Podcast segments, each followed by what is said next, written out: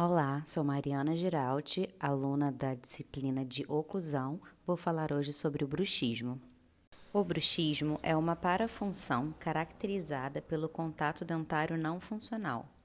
É um hábito oral que consiste de movimentos involuntários da mandíbula, manifestando-se pelo ranger dos dentes, bruxismo excêntrico e ou apertamento dentário, chamado bruxismo cêntrico.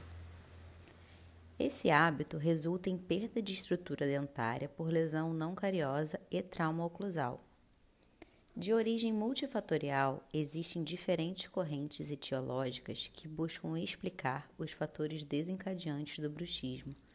Dentre elas, destaca-se a teoria oclusal, que defende que são movimentos inconscientes em busca de estabilidade oclusal, a terapia psicológica, que relaciona o bruxismo com o estresse e a tensão emocional, e a teoria neurológica, que aborda essa atividade sendo desencadeada pelo sistema nervoso central autônomo por alterações repentinas no sono. Há também associação do bruxismo pelo uso de medicamentos ou drogas ilícitas, como anfetamina e até o álcool.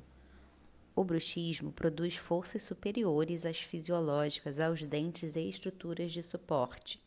Com isso, os pacientes podem relatar ou manifestar clinicamente hipersensibilidade dental, pulpites, fraturas, desgaste dental por atrição, perda da guia canina e ou anterior, dores de cabeça, dores musculares, desgaste e até a perda do disco articular.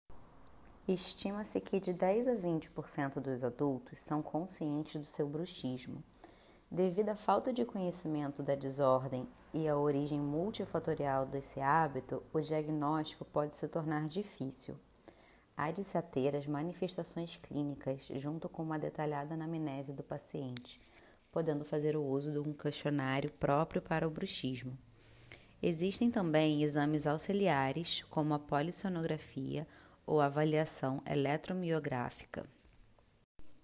O controle do bruxismo deve ocorrer de forma multiprofissional e abranger vários aspectos, como as terapias odontológicas diretas, são as placas oclusais estabilizadoras e ajuste oclusal seletivo, e as terapias de suporte indiretas, como a fisioterapia, a psicologia e a farmacologia. Na farmacologia, podemos receitar analgésicos anti-inflamatórios não esteroidais relaxantes musculares, ansiolíticos, além das injeções de toxina botulínicas, que se mostraram efetivos na diminuição da frequência dos eventos de bruxismo.